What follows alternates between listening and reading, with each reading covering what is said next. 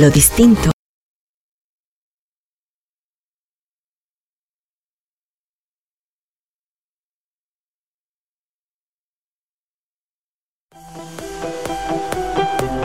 A continuación, un día más con Bienestar Urbano. Somos una tribu con ganas de compartir.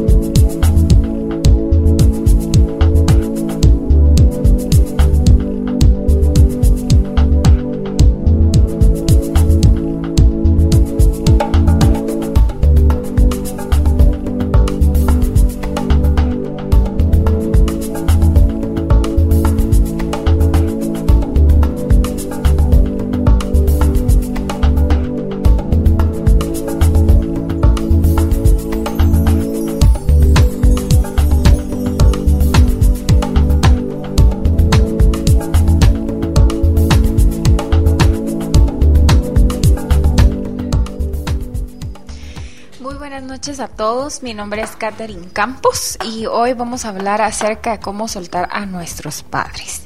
Una noche más acompañándolos eh, en esta transmisión de Bienestar Urbano con una invitada muy especial que ha estado conmigo en estos últimos meses y nos hemos gozado los temas. Y no dudo que este tema también nos lo vamos a gozar y también vamos a sacar muchas cosas por ahí. Algunos estarán de acuerdo con nosotras y otros pues definitivamente no. Se vale las opiniones de todos. Estamos para leerlas, para escucharlas. Nos pueden escribir en el Facebook Live que se estará transmitiendo en Radio Infinita. O también nos pueden escribir al WhatsApp número... Ay, ya se los doy porque no me lo sé. 5741-1290. Hoy me acompaña la doctora... No, la máster en salud mental, doctora, ¿verdad? Casi. Doris Cuellar, que ya nos está acompañando hoy con este tema en el cual eh, creo que muchos años de experiencia.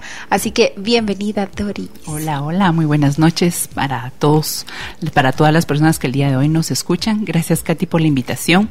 Qué alegría, linda Guatemala. Muy, muy buenas noches. Hola, hola, por allá, hasta los lugares más eh, escondidos que nos escuchan el día de hoy. Bienvenidos nuevamente a un programa más de Radio Infinita, Bienestar Urbano, para mí es una alegría estar aquí y compartir los conocimientos y de una forma eh, no tan técnica, sino que de una forma que sea suavecita para que las personas que nos escuchen eh, puedan comprender, eh, puedan opinar, puedan identificarse y, por qué no, también estar en desacuerdo con nosotras. Así que muy buenas noches, bienvenidos a todos los guapos y las guapas que nos escuchan el día de hoy. Gracias. Bueno, pues el tema de hoy es, seguimos a las mamás y sin embargo no nos podemos centrar solo en mamá, ¿verdad? O solo en papá con este tema, sino que muchas veces es ambos porque si hay papá ausente, pues obviamente hay dos cosas que se tienen que trabajar. Si hay mamá ausente es lo mismo, no solo se suelta uno, sino se suelta los dos en el proceso de, transformar las ideas de la infancia también, ¿verdad? Doris, esto de soltar a, a, a los papás empieza con, con una imagen o una frase, mejor dicho, que menciona el hecho de, de les voy a leer. En la rendición suceden los milagros. Me rindo al destino que han elegido mis padres, elijo acompañarlos, pero decido dejar de salvarlos. Increíble eso. Nos vamos a centrar un poquito en, en el... son palabras claves, ¿verdad? Elegir, decidir y salvar. Totalmente. Es decir, el, rendirte tú, las personas que nos escuchan, por favor, si tienen alguna opinión, ustedes escríbanos, nosotros lo vamos leyendo y vamos resolviendo las dudas que ustedes tengan para que haya un poquito de interacción. Eh, rendirse ante lo que el papá o la mamá, o la mamá pues, que no es el mes de la madre, pero eh, tenemos como muy estigmatizado de que la Madre Santa, ¿verdad? Y que Dios guarde, tú vayas a tocar tan siquiera ese, ese nombre. Y sin embargo, es, es complicado. Hay unas madres pues que son complicadas. El rendirte eh, ante el destino del papá, es decir, yo no puedo cambiar lo que mi papá construyó durante su vida y tratar de cambiar el destino que él optó tener. Porque entonces si no los terminamos nosotros cargando nuestros padres, los terminamos cargando y dejo de salvarlos. Dejo de salvar a mi papá, dejo de salvar a mi mamá, porque resulta ser que muchas veces el papá o la mamá manipulan al hijo. Eh, con, pues, con, no sé, con la, con la convivencia, con las carencias, con las historias, con los tormentos que hayan pasado de jóvenes, los padres, y se los trasladan a los hijos. Y al final eso es eh, realmente muy eh, triste, pero es más triste aún ver cómo estos hijos tratan realmente de salvar al papá, pero nos toca rendirnos y decir, no me toca, no me corresponde. Él o ella hicieron su camino y me toca a mí hacerme a un lado, porque si no, no hago bien, no, no les hago bien a ellos, ni tampoco me hace bien a mí. Sí, y esto lo habla mucho, eh, ¿cómo se llama el autor de las constelaciones familiares? Eh, Heiber, eh, eh, Berhelinger. Él menciona mucho, ¿verdad? Conocer la historia de nuestra madre para tenerle un poquito de compasión. Sin embargo, al momento, yo creo que para esto eh, tenemos que como trabajar también, porque no podemos conocer una historia si la vamos a, usar solo para juzgarla, sino yo siempre les pregunto, ok, ¿para qué quieren saber de dónde vienen? ¿Para qué quieren saber su origen, su historia, ¿verdad? Su esencia. ¿Para sentarte a escuchar y entender o para sentarte a juzgar y a, a señalar? ¿Verdad? Por supuesto, cuando estamos en, esa situación en que nosotros somos los victimarios, eh, perdón, nosotros somos las víctimas y nuestros padres son los victimarios, pues es como muy común de, echar la culpa de, sí, pero por tu culpa no me casé, por tu culpa no me fui, por tu culpa no sé qué, miles de cosas que pasan. Pero al final de todo no comprendemos que la decisión de liberarnos de hacernos a un lado, de tomar nuestras propias decisiones, es de nosotros mismos. Y es que, y es que justamente partiendo de la premisa que tú estabas hablando acerca de las constelaciones familiares y la Bergelinger ciencia, eh, él es muy claro al decir nosotros debemos honrar a nuestros padres, honramos a nuestra madre, pero eso no quiere decir que yo voy a aguantar o soportar que haya una disfuncionalidad, que haya un abuso, que haya una manipulación, porque yo te honro, y honro la vida que viene de ti, que es prácticamente lo que dice lo que dice la teoría de él. Pero una cosa diferente es honro la vida que viene de ti y otra cosa es tú puedes pasar encima de mí. Exacto. Y como vivimos en una cultura en donde si tú eh, hablas mal tan solo de una madre como tal, hay una represión complicada ahí. Ay, qué mal agradecida, ay, qué mala hija. No, mira, es que tú tienes que agradecer, que no sé qué. Y es, y es cierto, o sea, nosotros tenemos que ser agradecidos, sí, pero así como hay madres muy buenas, abnegadas, que dieron todo, que se quitaron el pan de la boca, también hay madres que eh, no, les, no les cuesta decir, fíjate, tan sencillo como este ejemplo, voy a ir al cine, ay, no me llevas a mí, ¿verdad? Como solo tú vas y a mí me dejas aquí sola y abandonada, triste. Es decir, tal vez, tal vez se mira como, eh, tal vez, tal vez hay personas que no se dan cuenta lo que eso conlleva, pero qué cuánta información hay ahí y conlleva. O, ah, te hiciste tus uñas. Ay, yo, como yo sí cocino ahora, yo tengo mis uñas deshechas. Y uno dice, ah, no, pobre mi mamá, sí, sí, se ha esforzado, la voy a llevar. En nuestro corazón como eh, tan generoso, pero no vemos el mensaje detrás del mensaje, ¿verdad? Correcto, el doble mensaje o el doble, vínculo. Ajá, porque al final yo creo que hay muchas personas, hombres y mujeres, que están tan arraigados con esto de cómo se lo digo a mi mamá, o, o yo sé que las cosas no están bien, yo sé que, que, que tal vez ella no respeta mis límites. Yo sé muchas cosas, pero pues que es mi mamá, ¿cómo se lo digo? No, y, y, deja eso, sino que aparte es el ojo social que tú tenés sobre ti de ser una mala hija, de que cómo va a ser eso de que estás viendo que tu mamá tiene malas las uñas y, y tú, y, y, fíjate que inclusive, por ejemplo, uno quiere comerse algo, pero tu mamá, es que como yo no comí, ¿verdad? Entonces, cuando tú vas a comer a un lugar, estás con el pesar, mi mamá no comió. Entonces no, no, no, logras, no logras tampoco comerlo. Es como, o te sentís culpable porque puedes viajar a un lado, hacia el otro, y tu mamá está en tu casa. Entonces no lo puedes hacer porque hay una mamá atrás que te dice, tú sí puedes, yo no, ¿verdad? Entonces, se, muchas, muchas de las mamás, no estoy diciendo la, a todos, ¿verdad? Porque si no me van a linchar a mí. que se identifiquen. si no me van a linchar a mí. Hay madres, claro está, que te dicen, mira, hija, pásala feliz, eh, está bien, ¿verdad? Eh, bendigo que la pases contenta en el cine, que alegre, ta, ta, ta. Como hay madres que te ven y te ven de tal forma que tú ni siquiera puedes pasarte el primer bocado. Yo tengo una amiga que tiene una mamá que no se había puesto uñas como por mucho tiempo. Y nunca le decía a ella que le pusiera, o sea, no. Y un día le dice, ¿sabes qué? Nos vamos a ir a poner uñas. Y así como, de verdad. Y se fueron a poner uñas y ella estaba re feliz y, y, entonces dijo, a partir de hoy voy a tener uñas siempre. Pero no es que me cuesta ir. Entonces ella misma, eh, esta mi amiga, la llevaba a hacerse las uñas y el retoque. Decía, ves que no siempre te puedo llevar, pero yo te voy a llevar cuando pueda. Y la mamá estaba feliz que la llevaban a hacer sus uñas. No se lo pidió.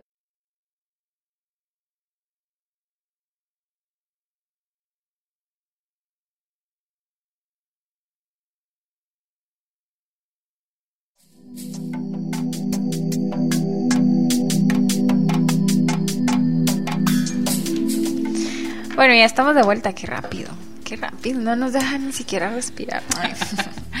bueno, estábamos en esta, en, en, esta pequeña anécdota.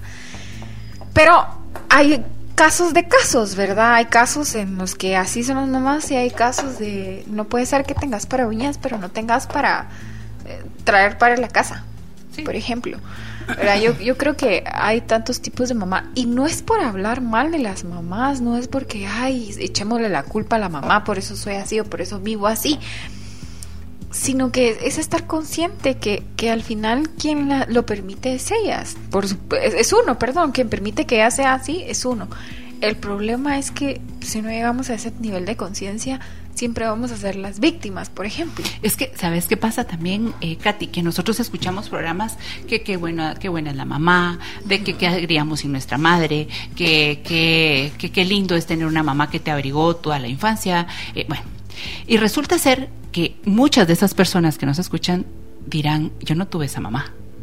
Entonces, que, eh, entonces lo importante es que también este, nosotros podamos también hablar desde otra perspectiva de las madres. No estamos hablando ni estamos diciendo ni satanizando ni nada de que hay que todas las madres no. Estamos diciendo váyanse de su casa. Sí, no, estamos estamos diciendo así como hay madres abnegadas que se levantaron, que que, que cuchucharon, que bueno, que cuchuchan todavía, qué sé yo también hay madres que fueron personas manipuladoras, eh, que alienaron a sus hijos, eh, que generaron eh, caos mentales, traumas, cosas difíciles uh -huh. y, que, y que siguen existiendo. O sea, eso es decir, no es que mm, sea un cuento, un cuento chino tú y mío, no. Entonces, en realidad, eh, resulta ser que, la, que las personas que quieren hacerse unas uñitas, que quieren hacerse este aqueo, eh, muchos hijos manejan culpas internas de, estable, de, lo establecido, del cumplimiento de lo establecido moralmente. Sí, porque también se crea una burbuja, ¿verdad? O sea, los papás meten en una burbuja a la persona y la persona ve la vida ante sí como la ve en su casa, uh -huh. ¿verdad? Y uh -huh. como en el trabajo, por ejemplo, uh -huh. se comportan en como... ¿Tu visión? Ajá, o ¿Tu sea, visión? el trabajo es muy diferente, en el trabajo tenés que ser muy profesional, muy maduro, y hay gente que no lo es. ¿Por qué? Porque en la casa es así, ¿verdad? Así como tal vez son muy rígidos o se lo dan todo. Entonces, en esa burbuja, lejos de ayudar, se lastiman varias personas. Bueno, se lastima la que está en la burbuja, se lastiman los que crean la burbuja y tú lastimas a los que están fuera de la burbuja en algún momento. Y lo importante es generar en realidad, y es el trabajo de ambas, nosotros como especialistas de, de salud mental, generar un, herramientas en las personas que puedan salir de esa burbuja o de la visión que han tenido tanto la mamá o el papá, que hacen que ellos miren desde la perspectiva y los ojos de ellos su realidad o la realidad. Entonces, la realidad, que es lo que siempre les digo a mis pacientes, la realidad nosotros no la podemos cambiar. Lo que cambiamos es la visión con que tú miras la realidad. Y, salir de esa burbuja es, ¿sabes cómo que es, Katy? Y me han de, las personas que me escuchan, ¿cuántos, cuántas mamás también por, porque el hijo no se amarrara el zapato, se los amarró? Eh, les hacía todo. Entonces lo que estás diciéndole tú al inconsciente es tú no puedes, yo sí puedo, yo lo hago. Entonces también eso es, es complicado porque la sobreprotección también es causal de muchos males. Haces de personas inseguras que hacen entonces que para salir de la burbuja no sabes qué hacer porque estás, estás como, como que te tiraran a la, a la reforma a los cuatro años sola ¿Qué vas a hacer? ¿Gritar? No sabes qué hacer porque no has tenido, eh, no, no, te han empoderado tus padres o no te han dicho tus padres, tú puedes. Dale, y ahora que hay tantos métodos de crianza, por ejemplo el método Montessori, que a mí me encanta, y te enseña a ser autónomo, que valerte por ti mismo desde pequeñito, sin llegar a la, al método este de crianza sin límites. ¿Verdad? Que es como, él come cuando quiere. No, también hay horarios, también hay que estipular límites, los límites son sanos, son saludables, se vale, ¿verdad? Porque si no, ni uno los respeta, ni nos respetan. Y tampoco, por ejemplo, hay otra, otra parte de la historia, que son eh, las personas que, ah, es que no tengo mamá, no tengo papá y pasan toda su vida, ¿verdad? Pasan toda su vida culpando esa parte, eh, añorando esa parte. Eh, siendo huérfanos, siendo huérfanos, pero postura de huérfano. Y, y, no puedes vivir toda la vida así como, es que mi mamá me dijo, bueno, ya te dejó, ahora ya sos un adulto, ¿qué hacemos contigo? Esto es lo que hay y eres tú. Ojalá todos tuvieran esa, ese nivel de autoconciencia, no. Katy. No, yo sé que no. Es difícil. Eh, muchos quisiéramos que lo ideal eh, lo razonablemente saludable para el, para el ser es que tenga una capacidad de autogestionar su propia salud y tener una autoconciencia. Y, y, de poder de decir y autoevaluarse y decir, no mm, estoy haciendo mal, tengo que hacer esto, pero esa es la conducción terapéutica, porque muchas personas llegan a la clínica y justamente lo dice uno de los principios de consejería clínica, es porque no tienen la capacidad de resolver por ellos mismos y por eso es que buscan la ayuda. Pero regresando para que no nos desviemos más, nos desviamos, sí, eh, eh, lo, importante es que las personas que nos escuchan el día de hoy, si pueden comentar, mandar eh, alguna pregunta o qué sé yo, con mucho gusto, pues nosotros vamos a tratar de resolverles eh, las dudas que nosotras, pues en nuestro conocimiento podamos eh, llegar o alcanzar. Pero lo importante es identificar de que yo no soy culpable de la vida que mi mamá pasó. Yo no soy culpable de la vida que mi papá pasó yo no cargo a mi papá y a mi mamá porque no me competí la vida que ellos pasaron. Pero entonces, Doris, ¿cómo va a ser eso? ¿Cómo va a ser eso de que tú digas eso? ¿Qué, qué, qué, de, qué, qué desamor, desamorada o qué insensible? No, simplemente su carga es su carga y mi carga es mi carga. Sí, porque caen, caen o caemos en el de, es que como mi mamá no, no lo vivió, yo se lo voy a dar como mi mamá no lo tuvo, yo se lo voy a dar porque yo tengo las condiciones. Qué lindo tu corazón, pero estás volviendo no inútil. ¿Cómo sería la palabra? Fíjate que, fíjate que son madres, madres que no tienen el, el, la, la, conciencia o el, el, agradecimiento, son, son ingratas, no hay gratitud.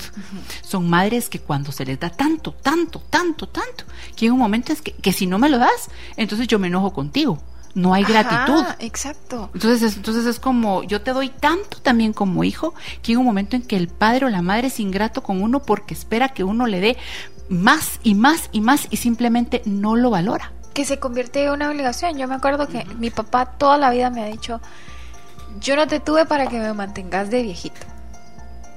Yo no te tuve porque eh, para que me pagues lo que yo quiera ahora de grande, sino yo te tuve porque te quise tener y porque de mí dependías y lo mejor que te podía dar era lo que hoy tenés. Qué bonito. Ajá, o sea, y, y mi papá siempre me ha dado lecciones de vida a pesar de, de su carácter, que es un poco fuerte, pero siempre me ha dicho esa parte de, de yo te tuve porque yo quise y yo te di lo que hoy sos. Tal vez no te va a dejar casa, tal vez no te va a dejar terrenos, pero te va a dejar la mejor herencia y son los estudios. Eso me lo ha dicho siempre. Entonces cuando platicamos es como, mija, ¿a dónde me voy a ir a vivir cuando me retire? ¿Qué voy a hacer? Quisiera hacer esto. Y entonces me empieza a contar sus planes y le digo, papi, pero si no, pues yo te cuido. Es que yo no quiero, yo no quiero ir a molestarte.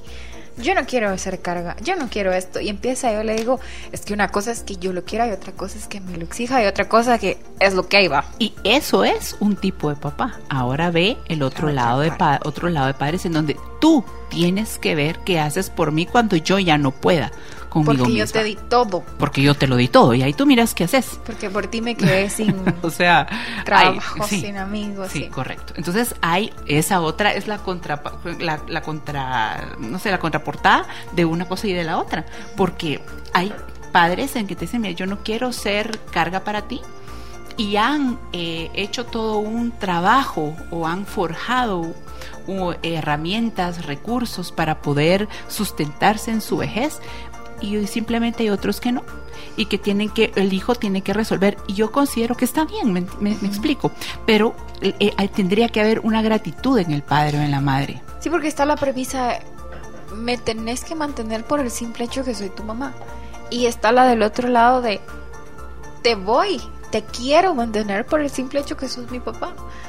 Porque tal vez no se lo merezca, porque tal vez eh, eh, no haya sido buena persona, porque tal vez no haya hecho las cosas correctas, o porque tal vez no, fue, no tuvo responsabilidad afectiva, por ejemplo. Pero eso a mí no me interesa. Es, es mi deseo quererte ayudar.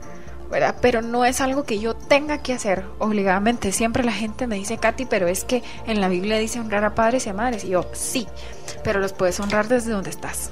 Y justamente hay un libro que habla acerca que lo tengo acá que, que bueno para que cuando terminemos pues mandamos el nombre del libro todo que habla acerca justamente se llama el cuerpo nunca miente de um, Alice Wilde Miller, Alice Miller, El cuerpo nunca miente. Y es un tema complicado con respecto a lo a la religión, ¿verdad? Y no quiero meterme a eso, pero ella, la autora, hablo sobre el parafraseo sobre lo que la autora habla hacer en su libro eh, y habla acerca de que ese justamente ese enunciado que tú acabas de mencionar de honrar a tu padre y a tu madre hace de que muchas veces el hijo acepte más de lo que debe de aceptar de abuso del padre y de la madre. Entonces hay una parte que sí es honra a tu padre y a tu madre, pero tu padre no ofusques a tu hijo. No, no sé mucho de eso, ¿verdad? O tú me corregirás. Eh, entonces, el, entonces el padre viene y se toma eso o el, o, el, o el hijo inconscientemente maneja esa parte moral que hace de que se man- maneje como un respeto que ya deja de ser respeto sino que miedo a cualquier cosa porque si no eh, sabes va a estar en contra de todo lo que es una religión principios éticos eh, religiosos y todo. Y puede hacer que eso haga, eso haga que los papás se pasen sobre el hijo. Por el tema de me tenés que honrar, pero yo siempre lo explico así, tal vez esté mal o tal vez sea lo correcto, tal vez algunos hagamos clic y otros digan, no, Katy, que por cierto, me gustaría escuchar sus opiniones y, y que nos puedan contar un poquito si tienen alguna historia, alguna pregunta, alguna duda de, mira, ¿y cómo le puedo hacer para ponerle límites a mi mamá, por ejemplo? O a mí me pasó esto, con mucho gusto las leemos y pues ya vemos acá qué respuesta dar. Pero, por ejemplo, em, yo siempre les digo, es que sí, la, sí lo puedes honrar, ¿verdad? Honrar es respeto, ¿verdad? Es, es darle un lugar y sí, es mi mamá, me dio la vida, yo la respeto, yo honro esa parte, pero yo la puedo honrar también desde donde estoy. Si yo sé que la puedo honrar de lejos, de lejos lo voy a hacer porque de cerca eh, yo también hago daño, ¿verdad? Porque pues es lo que te enseñan, es, es una... eh, eh, es la crianza, ¿verdad?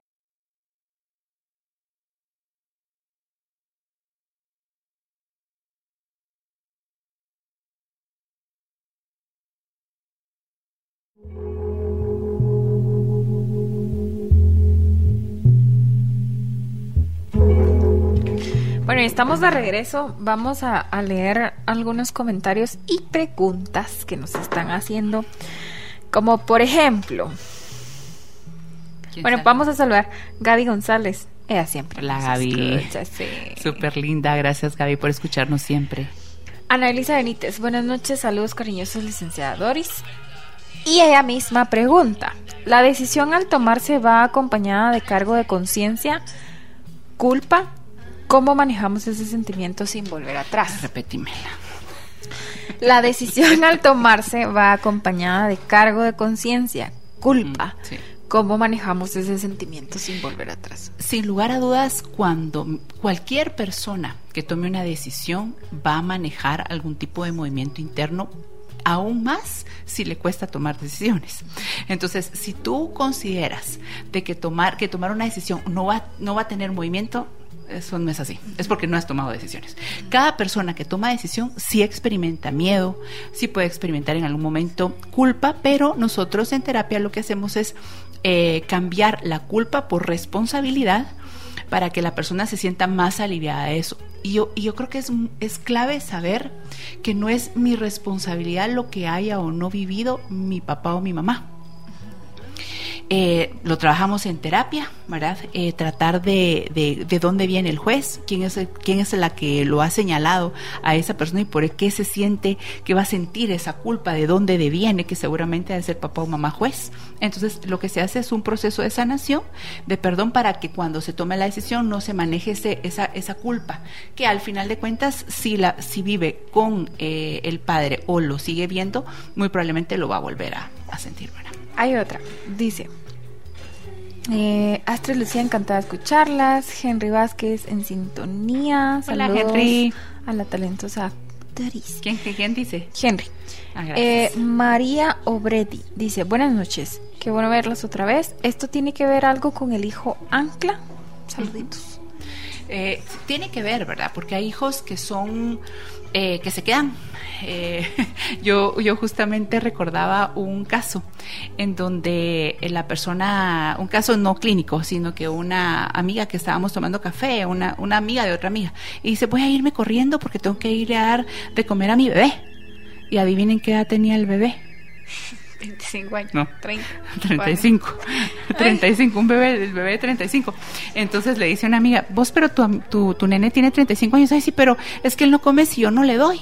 Entonces sí tiene que ver con los hijos ancla, ¿verdad? Porque ahí están, entonces como se acomodan, son, es, hay, eh, vivís tú de una forma que te das cuenta que te lo pueden dar todo. Entonces te eh, acomodas de tal manera que te anclas en el lugar. Sí, porque también está la otra historia de las mamás que llegan a terapia para decir cómo, cómo me deshago de mis hijos, pero no en mal plan, sino... ¿cómo les digo que ya no? O sea, ¿cómo les digo que ya trabajen? ¿Cómo les digo, cómo los saco de mi casa? ¿Cómo? Y, y se esforzó y todo, pero bueno, aquí también caemos en la responsabilidad, ¿verdad? Pero ahora, ¿cómo hacerlo para que entiendan? Y, el momento en el que lo haga, por supuesto, cada, vez que uno pone límites, el malo es uno. Entonces también hay mamás que llegan por terapia, a terapia a eso, ¿verdad? Y, y, y ojo, poner límites es parte del amor. Fíjate qué bonito. Amar no es te lo doy todo. Amar es el límite está puesto y tú tienes que eh, acatarlo tratar de hacerlo, ¿verdad? Porque el límite tiene que ser funcional, tiene que ser viable, tiene que ser alcanzable, tiene que tener ciertas características para que no sea una frustración porque nunca lograste alcanzar el límite, ¿verdad? Eh, pero sí es necesario que haya, que haya ese proceso al menos, ¿verdad? No sé si hay otra. Hoy dice, esta me pareció muy interesante. Dependo mucho de mis papás y necesito siempre que me den su visto bueno. Si no, siento que hago todo mal y siempre les hago caso. Bueno, ¿estás lista? ¿Estás listo? es, es increíble, es increíble cómo esta persona no se ha dado cuenta que ya es una adulta. Me encantaría saber tu edad eh, e indistintamente si ya pues tienes más de 18 años, es importante que hagas el siguiente ejercicio para las personas que nos escuchan también. Coloca, colócate tú eh, en un lugar cómodo y cierra tus ojos y mira a tu niño, a tu niño, cuando estabas chiquito. y preséntale el adulto que hoy eres. Y dile, esta soy yo, como adulto. Hoy puedo yo por ti. Entonces, cuando tú presentas eso, resulta que pasa algo, es como darte cuenta que ya creciste. Y aunque tú sientas remordimiento y, y, busques la aprobación, busques la aprobación, tiene que haber un momento en donde tú digas, o sea, démosle, yo puedo sola. Y, y, y, el problema con esto es, es de que muchos papás lo que hacen es que, mm, allá tú mira, si lo vas a hacer, yo ya te lo dije. Entonces uno se queda así como, ¿será que lo hago? Porque de plano no me va a ir bien, o de plano voy a meter la pata, y entonces ya no lo terminas haciendo. Entonces eso es el montón de miedos e inseguridades, porque hay papás que son sumamente controladores, que quieren saber todo, que quieren, y que no te dan el chance de crecer. Pero muéstrate tú a ti misma que tú ya eres una adulta. Sí, yo me acuerdo que, bueno, lejos de, mi papá lindo y todo, pero también dependía mucho de él. O sea, yo a cada cosa que me pasaba, yo le llamaba. Papi, mi carro no enciende. A ver, pon el teléfono. Y entonces le ponía el teléfono. Ah, no, eso tiene que ser no sé qué. ¿Y cómo lo hago? Tenés que hacerlo no sé qué. Papi, fíjate que choqué. Papá en otro país. Y yo, al que llamaba era mi papá. Ajá. Entonces, eh, sí, ahora me miro y digo, ¿qué pasa? Eh, cosas así. Yo le decía, papi, em, fíjate que no sé si comprar esto o el otro. Incluso cuando él me regaló mi carro, me dijo, fíjate que yo te veo en este. Entonces te lo voy a regalar. Y yo no era el que quería. Pero le dije, no importa, papá. Lo que venga a vos es bienvenido. Sin embargo, pasaron los años y empecé a poner límites hasta con mis amistades, en todo, en todo, en todo empecé a poner límites. Yo sé. Y un día, sí, y un día le dije a mi papá, eh, me dijo, mira, vende el carro. Me dice, vende el carro y, compras otro. Que en otro momento le hubiera dicho, va, lo vendo, ¿me ayudas? Y yo le dije, no, lo voy a vender. Me dice, pero ¿por qué no? Porque no, me quedo sin carro, tengo que andar en Uber, el Uber es más caro, más caro, me tengo que ir a la oficina, ¿quién me va a dar a la oficina? Si no voy a trabajar, me quedo sin dinero, ¿quién me va a mantenerle? Vos no me vas a mantener. Y con eso tuve, sos una mala educada. Le digo, sí, papá, yo tengo la culpa porque siempre te he dicho que sí, que sí a todo, pero no, tenés que entender y tenés que aceptar a respetar mis decisiones. Y ahí fueron unos meses de conflicto, pero hasta el día de hoy ya lo supo respetar. Pero sí me vi en eso de yo lo, yo lo dejé, o sea, yo, yo lo, yo lo crié. Pero ni modo, pues tengo que decir que no, porque todo era mi papá, ni modo que yo con, de 30 años ya con novio. Y espérate, le vamos a preguntar a mi papá, ¿ok? o sea. Sí, sí. Y te animaste te animaste en decir, pero muchas personas, y tiene mucho que ver el temperamento, tiene mucho que ver, em, pues, personalidad, carácter y todo esto, ¿verdad? Tiene, tiene mucho que ver con que ya vemos otros que nos pasamos, tal vez, ¿verdad? Y que decimos no y no. Em, y hay personas que no, hay personas que les cuesta. Y está bien, de, creo que en la diversidad está el, el, lo bonito, ¿verdad? De las personas, que todos somos diferentes y que, bueno, porque de esta forma nosotros colaboramos. Lo que sí te puedo decir es de que el animarte a decir no es un, es un proceso, Katy. Tú lo decís 30 años. Mucha gente llega a 40, llega a 50 y no logra. ¿De verdad? No logra. Yo conozco gente que se queda, o sea, no pueden salir con parejas, tener parejas, porque los papás no, o sea, son, no los dejan. Y hay más comentarios. Hay otra persona, dice, hace años, por diversos conflictos entre mis padres, me alejé de ellos Sufrí bastante, lo que hice fue de manera metafórica enterrar esa parte de mi madre y de mi padre y respeté la parte humana de cada una de ellas. Y manejé la idea de que por eso ahora te toca sufrir. ¿Qué tan cierto o qué sano fue hacer eso? No, absolutamente nada sano. No es saludable que tú eh, te autoflageles, te autocastigues, te crucifiques por algo que ah, sucedió.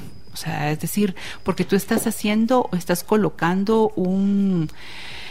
Eh, una afirmación sobre tu vida que es disfuncional y es, eh, no, es, no, es, no, es, no es sana, no es saludable para ti. Entonces yo creo que así como tú en algún momento lo pusiste, de la misma forma hay que quitarle la fuerza a ese decreto, son decretos. Sí. Entonces hay que quitar acuerdos o decretos, ¿verdad? Hay que quitarle la fuerza a ese decreto, a ese acuerdo, para que no continúe eh, rigiendo tu vida o como lo sentís. Bueno, ahora me toca a mí eh, sufrir, eh, como, como así, no, eso no corresponde. O sea, es decir, porque no hice o porque no, no, no tengo por qué yo venir y autocastigarme, porque también te pones en una posición de víctima. Entonces habría que analizar el caso, ahora Si es una posición de víctima o yo soy el salvador y yo soy el que yo solito me, porque yo soy el que todas me las puedo y yo mismo, no, eso no es así, no es saludable para nada, absolutamente. Quítate eso, por favor. O sea, si me estás escuchando, eh, así como en algún momento tú hiciste ese decreto, ve y quítale la fuerza a ese decreto para que tú puedas ser libre y vivir con tranquilidad. Hablando de los decretos y de los acuerdos, este libro de los cuatro acuerdos de Miguel, ¿qué? Ruiz. Miguel Ruiz hay mucha gente que se topa con cosas de pacientes tras pacientes que es como, ah, no, este me dice cosas que no me gusta, o este está muy fuerte, o mira, este me abre los ojos. Porque es cierto, todos los acuerdos que nosotros tenemos vienen de nuestra niñez, de las personas, de nuestros cuidadores primarios, ¿verdad? Porque son ellos los que nos enseñan. Por ejemplo, las maestras, las mamás, los abuelos, el, el, ejemplo que menciona ahí de la niña que cantaba, que le gustaba cantar y la mamá le dijo, qué feo, qué feo cantas. Y ella nunca más volvió a cantar. Hasta el momento en que ella dijo, yo puedo, se quitó ese, esas palabras eh, que según eh, el autor habla acerca de como que te embrujan, ¿verdad? Y que te quitan el, el, el poder, la fuerza. Hasta el momento en que tú decís esas palabras a mí me han hecho mucho daño, me las quito. Entonces es lo mismo con él, es eh, lee, lee el libro Los Cuatro Acuerdos y quita la fuerza, pero en este caso fue él, él mismo, el que se los puso. Muchas personas eh, traen sí, ciertamente, decretos, paradigmas, em, de patrones de la infancia, pero muchos los adquieren también. Es como esta persona que decía que siente que no lo hace bien, si no, si no hace lo que los papás dicen, que nos escribió. Pero ahí es un acuerdo. ¿Qué es bien? Qué es bien para ellos, qué es bien para ti, ¿verdad? Es, es, es y fíjate que no, no creo que no solamente es, eh, no sé si será acuerdo de ella que ella lo haya establecido como con per se, o sea, como un acuerdo para ella, ¿me entendés? Sino simplemente es como el miedo que te meten los papás muchas veces sin necesidad que de acuerdo a, ah, si tú haces esto, pero no llevas mi venia, te va a llevar, pero mal, te va a ir mal, te va a ir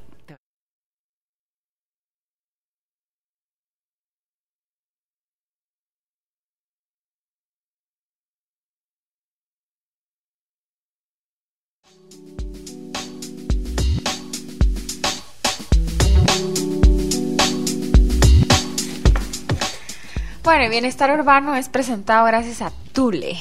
Comparte tu deseo de disfrutar lo que te apasiona con más de 75 años desarrollando accesorios para vehículos y simplificando tu movilidad en aventuras. Cajas, barras, portabicicletas y más. Tule, bring your passion con el respaldo de Cofiño Estal. Pueden cotizar al 1705. Continuando entonces con el tema, hay dos comentarios por acá que nos llamaron mucho la atención, largos. La primera dice, María Obretti. Como hijo, ¿qué puedo hacer si mis papás se divorciaron y mi mamá se quedó a mi cargo? ¿Qué puedo hacer por ella para que sea autosuficiente y responsable de ella misma? Eh, creo que, hola, ¿cómo estás? ¿Tienes hijos? ¿Lo has dejado llorar? No, yo creo que hay varias formas que nosotros podemos eh, sensibilizar a una persona para que pueda eh, levantarse donde está. Creo que si es reciente el divorcio hay que abrigar a tu madre porque está en un proceso de adaptación, es un duelo, es una pérdida y hay que entenderla. Ahora, si este, este divorcio fue hace ya varios años y ella tuvo su tiempo, su periodo de duelo, habría que ver qué tipo de duelo llevó, si fue un duelo eh, dinámico, un duelo eh, estático. Eh, ver qué herramientas tiene tu, tu, tu, mamá, activarle las herramientas naturales que ella tiene para que ella pueda sentirse útil para hacer algunas cosas en función de ella. Porque lo que resulta ser es que cuando en los, en los, en los matrimonios tu vida girado en torno a la otra persona, te cuesta mucho como despegarte. Entonces hay cosas que sí se deben de entender. Creo que una parte es entonces eh, identificar.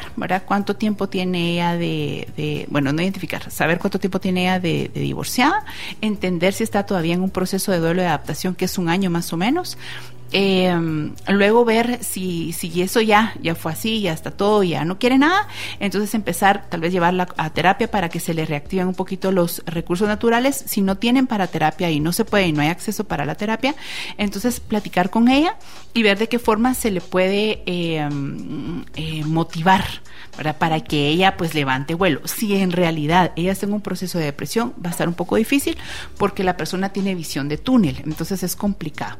Ahora, si hay mamás que se acomodan y que no quieren nada y manteneme tú, yo creo que vale la pena tener una conversación fuerte en donde yo empiezo como a soltar a, mi mamá para que ella realmente pues tome el vuelo y que ella funcione por ella misma. Es muy corto, ¿verdad? Lo que yo puedo ayudar, pero eh, estoy para servirles. Es que si no después caen en esa relación tóxica en que pues uno se convierte el marido. ¿verdad? Porque uno tiene que mantener. Y espérate, ver Hellinger otra vez. Ajá. Resulta ser que cuando una, eh, cuando un hijo, oigan, por favor, escuchen todos. Escuchen todos, por favor. Oigan y escuchen. escuchen, por favor. ¿Qué pasa cuando un hijo no sale de casa, hijo o hija, y se mantienen en, en a la, bajo las faldas de la mamá y toman el papel de esposo o de esposa. Resulta ser que energéticamente, efectivamente, tú estás tomando ese papel y no va a llegar una pareja a tu vida. Tienes que salir de ese espacio energético para que llegue alguien a tu vida, si no, no llega. Hay otro comentario y dice, en mi caso tengo una relación complicada con mi mamá por mi hermano. Mi mamá era sobreprotectora con mi hermano y yo lo impulsé a él a estudiar lejos de casa. Y ahora siento como un resentimiento de parte de mi mamá hacia mí. ¿Algún consejo para mejorar la relación con ella o será mejor solo dejar que pase el tiempo y dejar que ella lo asimile y ver cómo se comporta más adelante? Eh, voy a mencionar a Víctor Franklin, uno de los autores a los que yo amo, admiro, ¿verdad? Y recomiendo. Y es que él, justamente como uno de los sobrevivientes de los campos de concentración, decía que el tiempo es el que da eh, como el entendimiento de las cosas, ¿sabes? ¿Por qué es que ocurren? ¿Por qué no, ocurre, no ocurren? Y como que da la tranquilidad de que las personas acepten o no lo sucedido. Creo que el lazo de tu mamá y de tu hermano pues igual no era quiero que tan fuerte porque tu hermano igual lo hizo y se fue. Entonces no es responsabilidad tuya, ¿verdad? Tú tal vez solo fuiste un poquito un causal o un, una, una, un motorcito de decirle o, ¿verdad? o aventarle un poquito a, que hiciera de las cosas. Pero si tu mamá tiene molestia sobre eso, pues no hay molestia que dure mil años, ni cuerpo que lo aguante. Y además que para que sea una molestia genuina tiene que ser, eh, que, o una reacción emocional de molestia, tiene que ser momentánea y si no, pues ya puede ser que sea o forme parte de cómo es tu mamá. Y si es así tu mamá, pues entonces con más razón no le pongas atención. Déjalo ahí y el tiempo lo va sanando todo. Vuela tú también, amiga. Por favor. A mí me gusta mucho eh, Virginia Satir, que habla como, como el enfoque de la familia y ella se enfoca mucho en el autoestima de cada uno de los individuos. No dice ah, el autoestima de los papás primero para fomentar, no, el autoestima de todos. Y ella menciona mucho una parte que ya no leo. Dice, quiero poder amarte sin aferrarme, apreciarte sin juzgarte, encontrarte sin agobiarte, invitarte sin sin insistencia, dejarte sin culpabilidad, criticarte sin censurarte, ayudarte sin disminuirte. Si quieres concederme lo mismo, entonces realmente podemos reunirnos y ayudarnos a crecer mutuamente. Esto es cuando nosotros nos alejamos de nuestra familia, te preguntan, sí, pues que ya no nos visitas, ok, estos son mis términos. Bueno, O sea, yo lo quiero hacer, pero de esta forma. Es mi casa, son mis reglas, soy yo, yo decido. Ya no tengo una obligación que, que ir, que hacer, que es que tengo, tengo, tengo, tengo, tengo, no. Si yo quiero, yo lo hago, ¿verdad? Y también me gusta mucho eh, que ella dice lo que persista el pasado individual de los padres, pendiente o incompleto, a menudo se convierte en parte de su crianza irracional. Yo creo que es muy importante conocer la historia de nuestros papás. Ahí entra la, la compasión y la comprensión, ¿verdad? Y aprende uno, o por lo menos yo, a no tomarte las cosas personales. Porque esto ya no es mi mamá, no me quiere, sino a mamá no le enseñaron a querer como a querer a mí. O sea, el problema no soy yo. Y fíjate que justamente eh, esa parte es linda, Katy, porque yo hago muchos ejercicios con mis pacientes de qué te ha dado tu papá y qué te ha dado tu mamá lo que ellos recibieron. Si ellos recibieron palo, su forma de amar es a palos, te dan palo. Si ellos recibieron manipulación, te van a dar manipulación porque eso fue lo que ellos recibieron. Entonces, cuando tú tienes la visión de tu papá o de tu mamá, de niños y de lo que ellos recibieron, tu corazón se conmueve y perdonas y te liberas. Porque al final de cuentas, ¿qué es lo que yo te doy? Eh, lo que yo recibí. Y, y, hay una, una frasecita que dice por ahí, lo de, de, mi, de mi boca emana lo que mi corazón habita. Y es cierta, o sea, es totalmente cierta. Es decir, eh, tú puedes ver cómo, cómo hay papás que lo que hicieron fue ofensas, agresiones, eh, manipulaciones, unas cosas horribles. Pero si tú ves la vida de ellos, eso fue lo que ellos recibieron. Entonces todo eso que ellos tuvieron, te lo dieron a ti. Entonces podemos decir que te amaron, sí, a su manera y con los recursos que ellos tenían, te amaron porque eso para ellos era amor. Y lo que te dieron fue eso, el amor que ellos recibieron. eso era lo que podían hacer en su momento. Ellos reciben eso como amor, un lenguaje de amor a golpes, a maltrato, lo reciben y lo que hacen es trasladarlo. Entonces yo te amé, lo que pasa es que no, no sabía cómo hacerlo, pero yo te amé con los recursos que yo tenía. Ojalá y mucha gente pudiera escuchar por ejemplo este tipo de programas, eh, tener contacto con un terapeuta, con alguien, con un guía, eh, pero hay mucha gente que no. Entonces se quedan con sus ojos justamente cegados de que lo que recibieron así es y no hay modificación. Ahorita me recordé que hay un video, no sé qué, quién, quién lo hizo, pero hay un video del cordón umbilical, no sé si alguna vez lo ha visto. No sé. Que nace el niño y le van a cortar el cordón y la señora, pues la, la muchacha dice no. Entonces no lo corta y se lo queda. Entonces el niño va creciendo con el cordón, que es un hilo rojo, con la mamá. Entonces va creciendo, va creciendo, ella lo lleva al colegio, sufre, lo deja, está pendiente, el cordón sigue. Ella quiere salir con alguien más, el niño no le gusta, hace eh, relajos, berrinches, ella ya no sale, pasan los años, ella no sale con nadie más, el cordón sigue. Pasan los años y él quiere salir con alguien y lo sale, la sale a ver a escondidas y la mamá empieza a sentir, ¿verdad? El cordón, ¿dónde está mi hijo? ¿Dónde está mi hijo? Su hijo ya era un señor lo regresa con el cordón y él tampoco puede seguir con nadie. Y así pasan los años hasta que ella envejece, ven juntos televisión, siguen con el cordón y de repente ella se muere y el, el hombre, porque ya es un adulto, eh, no sabe qué hacer, se quiere morir. Y, se siente sin respirar y, porque dónde está el cordón y, no sabe caminar y se topa con las paredes, es, es un video de bonito. Pues en el sentido de, educación. Em, se topa con las paredes y no sabe qué hacer porque ya no está el cordón. Y, resulta ser que aquí pasa algo que se llama la ausencia como del miembro fantasma, que pasa muchas veces cuando, por ejemplo, una persona em, pierde un miembro físico, un brazo, una pierna, y sufre algo.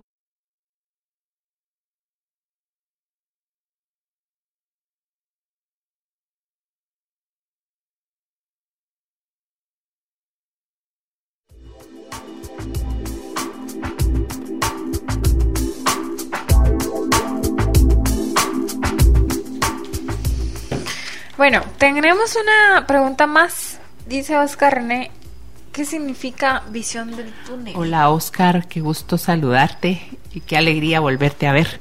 Eh, fíjate que la visión de túnel es cuando una persona eh, no mira, mira de una forma como pesimista, mira de una forma solo como, como cuando, como cuando los caballos tienen, sabes, como tapados de un lado y del otro, y que no logran ver de una forma periférica. Entonces es sola, solamente miras algo en donde estás encerrado en ver. Eh, no me va a salir esto, estoy mal, estoy triste, esa es la visión de túnel, que solamente tenés una mirada hacia lo catastrófico, hacia lo que falta, eh, o digamos a tu autodestrucción. Va a depender cuál es la mirada que tenés, pero es como solo una hacia algo. A eso se, a eso se refiere la visión de túnel. Ok, muy bien. Pregunta. Continuemos con el tema, tenemos todavía dos bloques más. Eh, eh, nos habíamos quedado en el cordón, el miembro. el, cordón, el cordón que mira, el, el miembro fantasma. Entonces resulta ser de que la persona, fíjense, pues voy a hacer una analogía. Resulta ser que la persona que ha perdido una parte de sí, o sea, un brazo, una pierna, y lo operaron, digamos, le quitaron la pierna hoy. Al otro día quiere levantarse, digamos, le quitaron la pierna y eh, su cuerpo aún no, no entiende de que no está. Entonces se caen. Entonces quiere levantarse, pero se caen porque no tiene el miembro. Entonces resulta ser que cuando una mamá ha sido castrante, controladora y ha estado contigo y que el cordón y que no te deja y que aparte tiene esa mujer más o menos me gusta, mijito. Esa, o sea, son complicadas y han tenido el cordón y no te han dejado crecer. Entonces, em, eh, entonces cuando no está, se va. Entonces la persona sufre de ese miembro fantasma porque es como, como que te faltara una pierna, un brazo y lo que hay que, lo que tendría que hacer esa persona es, o sea, en, el caso de que él hubiera querido ser funcional porque estaba como pegándose en las paredes, explicabas tú, eh, es como comprender y entender que era así realmente la función, la, el rollo de él anteriormente, ¿verdad? O sea, es, eh, la, o sea, es decir, eh, que él tendría que haber hecho su vida sin necesidad de una madre eh, castrante y que estaba eh, unida a él eh, por siempre, porque lo que hizo fue en él a una persona con, miedos, con inseguridades, con que no sabe qué hacer. Entonces es, tendría que vivir la persona sus miedos, sus inseguridades y crecer y, adaptarse a ese miembro fantasma, a la persona que en este caso no está o a la parte pues que te haga falta a ti, ¿verdad? De tu cuerpo. Imagínate que el cerebro le cuesta ir como adaptándose a que no tiene una parte del cuerpo. Imagínate cuando tú has estado con una persona que miras televisión, que comes con ella, que no te deja salir, que no sé, que te, te tenés que acostumbrar a que no está. Y otra cosa es diferente cuando uno tiene hijos y que viven con uno y que ellos son funcionales, trabajan muy bien, eh, tienen cada quien su parte, su individualidad, todos funcionan, es diferente, ¿verdad? Sí, porque hay un momento en que los hijos dicen, ¿sabes qué, mamá? Me voy. Y justo hablábamos ayer con una paciente y, me, y le veo, qué lindo sería que todos los papás apoyen a sus hijos y, ¿sabes qué? Eh, conozco, eh, tengo amigos que ahorrando para comprar el apartamento cuando su hija se vaya de su casa Conozco otros que ayudándola a mudarse, cosas así que no les parece mal, sino que al contrario, su autonomía. y, también conozco personas de que no, yo me llevo muy bien con mi mamá, somos funcionales, cada quien lleva su vida. Y en algún momento, tal vez no ahora, pero más adelante me voy a ir. ¿verdad? ¿Por qué? Por la experiencia, porque se van a estudiar a otro país, etcétera. Pero esa libertad de cuando uno se va de casa, ahora que lo menciona, no es una obligación de que los hijos se tienen que ir. No, no, no. Sino es una decisión que. Es que, mira, pues es que lo que pasa es que tú te puedes ir de la casa y tener el cordón umbilical con tu mamá sin cortar. O sea, no tiene, creo que tiene, es más una posición, una postura interna de la relación de padre y madre, porque tú te puedes ir del otro lado del mundo y tú puedes llamar a tu mamá para ver si compras eh, jugo de naranja o jugo de mandarina. Tú puedes llamar a tu mamá porque querés presentarle a una chava para ver si en realidad salís con ella a comer o no. O sea, espérate, ¿cómo? era yo. O sea, no fregues, o sea, hay un cordón, ¿verdad? Exacto, y también está la parte en que va, vivo solo, pero todos los días voy a cenar con mi mamá. O sea, ¿sabes? O sea, entonces, o, vivo con mi mamá y no la miro, que es mi caso casi particular. O sea, que yo estoy con, vivo con mis hijos, ya son mayorcitos y yo prácticamente no los miro. Entonces, yo vivo prácticamente sola, ¿verdad? Porque ellos cada quien tiene y no sé casi nunca dónde andan, porque somos muy independientes los tres. Entonces, es decir, hay una libertad y eso para mí es genial. Ahora, yo creo que a veces nos pasamos un poquito de libertad nosotros, ¿verdad? y, y, y, hay, hay, otros, y hay otras personas que en realidad, aunque estén del otro lado, necesitan de mi papá, mi mamá, o mira, vamos al puerto, no, espérate, es que le voy a preguntar a mi papá, a mi mamá, a ver si, no sé, ¿qué, edad tenés? No sé, 23, 24 años, o sea, estás grande, pues, o sea, y puedes tener tus reglas y todo, pero creo que todo tiene un límite. Sí.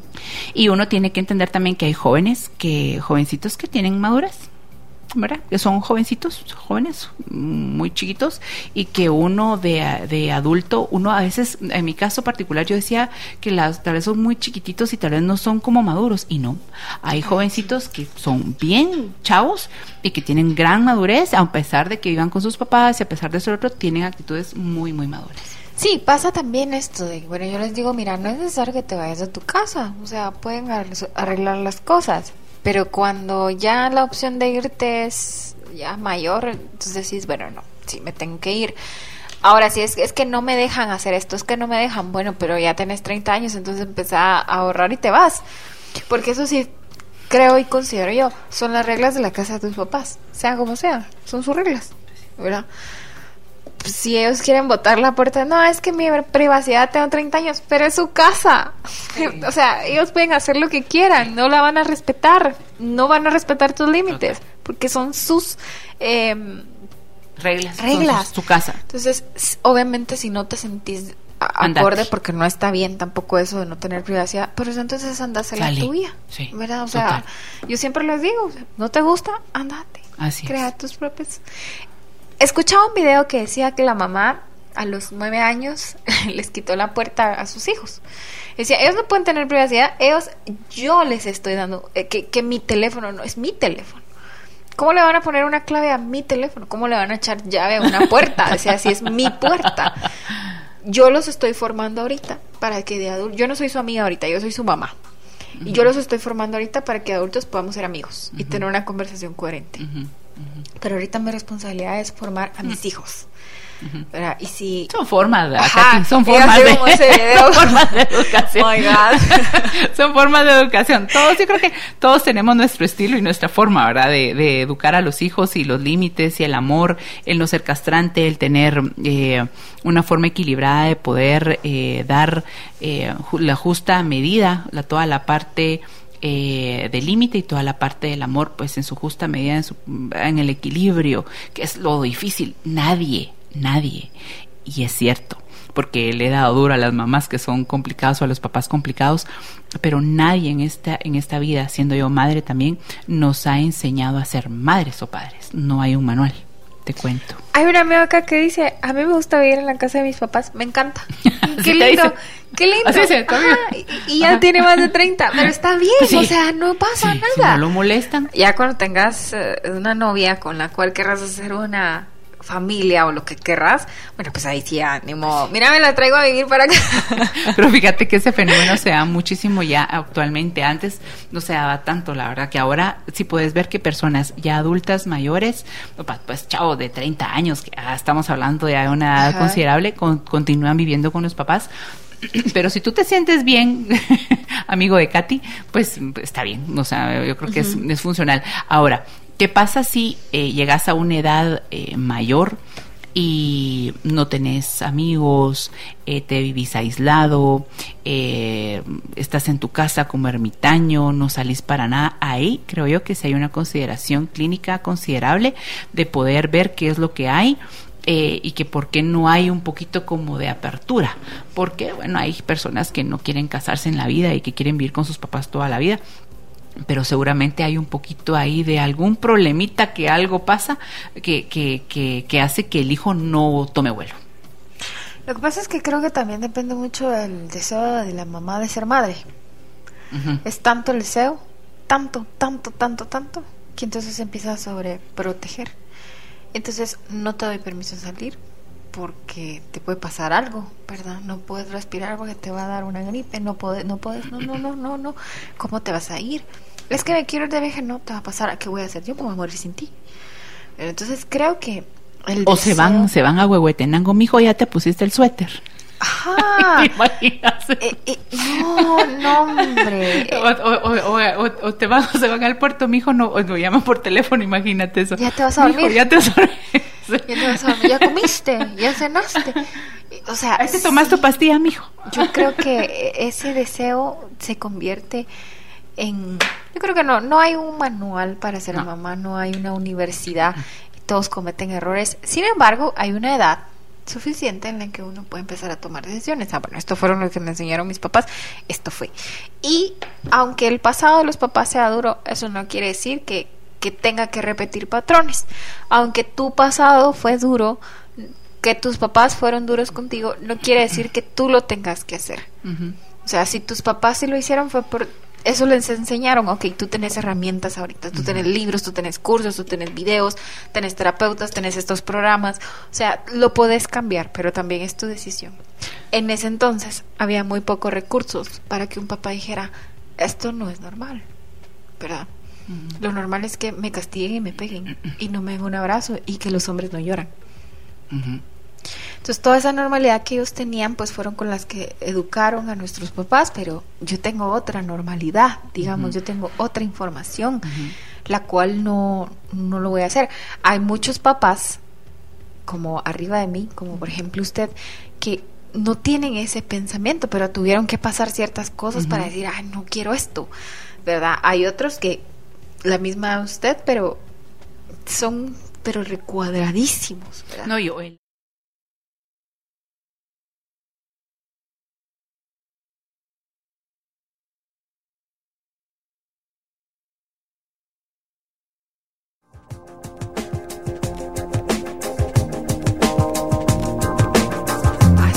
Hay mamás, también hay terapeutas. El corte es también fabuloso, lo que esta niña y yo hablamos. A ver, hay otra. Ah, ah, Eh, Sergio. Salud, Ah, salud, hay que mandar salud. Ah, Eh, a Augusto, a Walter, a Henry, A Gaby, Gaby a Moscoso. Gaby, a Gaby Moscoso, Augusto ya te saludé, A Ana Elisa Benítez. em, a Oscar, a Oscar Chacón, a Maynor, eh, a César, eh, ay Dios, a Coca, al Coca, o sea, al Ron, Ronnie, a Eduardo, no sé si nos estará escuchando, a mi hermano, a mi mamá, a todos los que me conocen. Lo Todos los que me conocen, un saludo. Ah, a Giovanni también, ajá. Sergio Alvarado dice, hola, buenas noches. El tema también que mucho- muchos tienen la idea de que si tuvieron padres duros, ellos tomaron el rol y se vuelven demasiado protectores. Y ¿Es pregunta? Sí. A ver. Bueno, no, comentario. El tema también que muchos tienen la idea de que si tuvieron padres duros, ellos toman el control y se vuelven demasiado protectores y sirvientas hacia, su- hacia sus hijos. Sí, hay, eh, cae ese error en que yo te voy a dar lo que a mí no me dieron. Y entonces, de, demasiado, desbordás. Sí, porque todos con límites. Sí, lo que pasa es que eh, ahí es donde, donde estriba el- los papás. Bueno, aquí hicimos un combo entre, bueno, revolvimos un poquito eh, el, el- el tema, ¿verdad?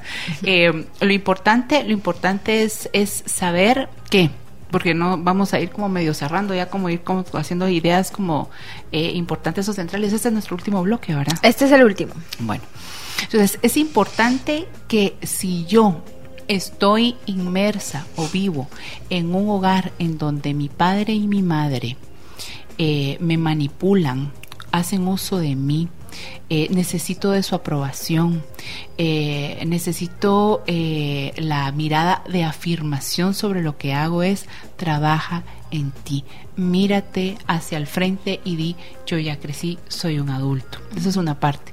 Otra parte es eh, aprendamos a que nosotros como hijos a- valoremos y demos el valor de la vida que viene, honremos la vida que viene de nuestros padres, pero no hagamos eh, o no permitamos que eso, esa parte de honrar a nuestro padre y a nuestra madre haga que nosotros seamos vulnerables a las manipulaciones de ellos. Podemos decir no y aunque ellos se molesten con nosotros, nos digan lo que nos digan, hagan la pataleta, no importa, está bien, tú estás teniendo también tu responsabilidad y tu liberación como adulto ahora. No sé si tú quieres. Sí, yo creo que, que al final es, es eso, todo es cuestión de límites. Eh, hay tantos libros, hay tantos videos que nos enseñan a, colocar límites. Límites también a nosotros mismos, porque nosotros ni los conocemos, porque los límites que, em, eh, que aprendimos fue el no siempre. Entonces no siempre, no siempre, no siempre, y eso es lo que con lo que vivimos, que todos nos van a decir no, pero hay límites sanos, hay límites saludables, ¿verdad? El no muchas veces también eh, no, no siempre es bueno, por ejemplo, hay que aprender a decir sí, eh, hay que aprender a decir no. Entonces yo creo que todo se basa con límites. Hay una edad en la que uno ya es responsable y debe de dejar de culpar a sus papás y empezar a decir, bueno, esto fue lo que me dieron, esto es lo que tengo, ¿qué hago con esto? Ujú. No sé hacer mucho. Eh, ahí es donde uno se vuelve consciente y dice, bueno, sí, necesito ayuda. Por ejemplo, yo a los 19 años, preguntando en un baño, que era, me recuerdo que entramos al baño de la universidad y yo, cuando uno no puede respirar, ¿qué es? Hiperventilación. Es que cuando mi mamá me regaña, no puedo respirar, decía yo. Entonces uno empieza con esas pequeñas preguntas y ahí empieza el cambio. Cuando hacemos consciente lo inconsciente, empieza el proceso de sanación. Cayó. Exacto. Y, y esa parte es la parte que nos lleva a, a, entender de la compasión, de, ay, no, pobrecita mi mamá. No, yo entiendo a mi mamá y entiendo que su problema no es conmigo, su problema es de ella. ¿verdad? Y ella lo tiene que trabajar. Y es importante también que yo eh, les voy a dar un ejemplo eh, corriendito, y es que eh, mira tu tamaño. ¿Qué pasa, por ejemplo, Katy? Si tú me cargas a mí, ¿cuánto tiempo me podrías tú cargar, Katy? Yo soy una mujer grande. ¿Cuánto tiempo me podrías cargar? Un segundo. Un ratito. Gracias. Un segundo. Muy amable, te agradezco. Dos segundos. o sea, pues. digamos, pongan ustedes el ejemplo de sus papás y ustedes como adultos. ¿Cuánto tiempo podrías tú, que no, las personas que nos están escuchando, cargar a tu papá, a tu mamá? Eh, fisiológicamente, ahorita, o sea, en- digamos, eh, teniendo tú un adulto, siendo tú un adulto, va a ser muy difícil que tú aguantes mucho tiempo cargar al adulto, ¿sí? Entonces, no estamos diseñados para cargar fisiológicamente ya a nadie porque ya crecieron. Por eso es que en el periodo que cuando eres bebé te pueden cargar porque eres pequeño, eres tiene hay una relación dependiente, una relación simbiótica funcional en donde yo le doy el cobijo al hijo, pero está fisiológicamente pequeño, chiquito. Es un es un es un bebé pequeñito, pero ¿qué pasa cuando nosotros como adultos queremos cargar a papá o mamá? Físicamente nosotros no podemos. Entonces lo que hacemos es que los cargamos mental y emocionalmente. Paremos de hacer eso. No estamos ya diseñados para estar cargando al papá y a mamá.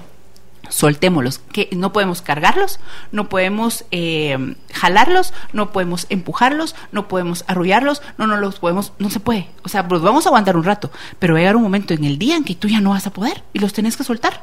Entonces tenemos que aprender a soltar no solamente a papá y a mamá, sino también a las relaciones en general, aprovechando, ¿verdad? Sí, porque eh, al final uno se carga con eso y vas a vivir amargado toda tu vida. Total. Por cómo fue tu mamá, por lo que viviste, por tu infancia tan trágica y difícil, lo entendemos. Y, y saben qué pasa también Ah, para las, para las personas que nos están escuchando es, imagínate tú agarrar a una persona que pese ciento y pico de libras cargada como un bebé. ¿Qué pasa cuando la soltás? No puedes con tus brazos. No, te- te- todo te tiembla. O sea, no puedes de la carga que es. Entonces, no estamos diseñados para cargarnos. Estamos diseñados en algún momento para cargar a un bebé. Pero cuando crecemos, tenemos que dejar que caminen, tenemos que dejar que hagan sus cosas y dejemos y, y tenemos que dejar que, tu, que papá y mamá ellos mismos caminen por sus propios pasitos. Si nosotros tenemos que en algún momento trasladarlos de la cama a una silla de ruedas, pues es diferente. A mantenerlos cargados siempre, manejando una culpa que no es saludable, sino que manejemos responsabilidad. En algún momento de mi vida leí o escribí, no me acuerdo, el espacio de alma, que es, no, eh, que significa angosto y que es un espacio muy pequeño y por eso no tenemos que guardar por mucho tiempo las emociones porque se carga y se carga y se carga y se carga y entonces no puede respirar, no podemos respirar. Entonces sacar lo que entra siempre es bueno, ¿verdad? Por ejemplo, soy feliz, que de verdad que te dure la felicidad por un tiempo y te la puedas disfrutar. O estoy triste, ok, viví tu tristeza y luego sacala, pero no podemos guardarnos todo eso ni estarlo cargando, porque era lo que le decía, va a vivir amargado todo el tiempo por lo que pasó, por no poder expresarse como por no haber dicho no, por no haber puesto límites. Y entonces vas a vivir amargado toda tu vida y te vas a pasar llevando a gente que no tiene la culpa, que llega a tu vida y quiere amarte y quiere abrazarte y quiere darte todo el cariño del mundo, pero por tu amargura, porque por lo que viviste, que... Entonces uno tiene que ser el, el, el que te entienda, pero tampoco Correcto. tenemos mucho que ver. Entonces yo creo que para vivir livianos, para vivir sin cargas, es muy necesario perdonar, entender, aceptar y aprender a poner límites. Totalmente. ¿verdad? Para que podamos vivir eso. En algún momento vas a ser responsable ya, tal vez ahorita 12 años, no te puedo decir, no, hacete responsable, no, tal vez ahorita todavía estás bajo la educación de tus padres, pero va a llegar un momento, como dirían mis hermanos, mis hijos tienen que crecer, em, todos crecemos y cuando crecemos ya tenemos la plena conciencia, la madurez de decir, hasta aquí llego, hasta aquí sigo con este método de crianza, hasta aquí lo permito, hasta aquí me siento inútil, hasta aquí, por supuesto, cuesta porque llegas adulto y dices, bueno, ¿y ahora qué hago? ¿Qué, es esta vida? ¿Qué es esta balacera? ¿Qué es la vida? Diría Fito Páez. Pero ahí es donde tenés que fomentar y eh, alimentar tu resiliencia para ser alguien en la vida, porque no siempre vamos a depender de nuestros papás. Totalmente. Y eh, hacer las cosas con amor, por amor y desde el amor, con respeto y con responsabilidad, porque el decir no a tiempo también es sinónimo de amar. El decirles no a nuestros padres es sinónimo de también amarme a mí y de saber poner límites para mí. Bueno, gracias Doris por este tema, que seguramente podemos sacar muchos, muchos temas más y pasar horas aquí platicando acerca de esto, pero mi recomendación es que vayan a terapia, busquen ayuda. aquí estamos. No, aquí estamos para servirles, les pueden escribir y mm, no busquen culpables, mejor busquen soluciones. Es más fácil y es mejor, se los decimos nosotras dos. Y gracias por escucharnos, por tomarse el tiempo, por estar siempre pendientes de Bienestar Urbano, que fue presentado gracias a Tule. Les mandamos un abrazo, feliz noche y cuídense. Chao, chicos.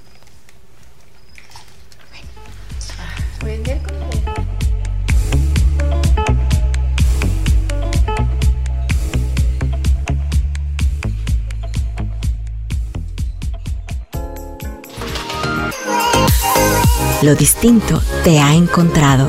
Esto es Infinita Podcast. Encuentra nuevos episodios cada semana. Suscríbete.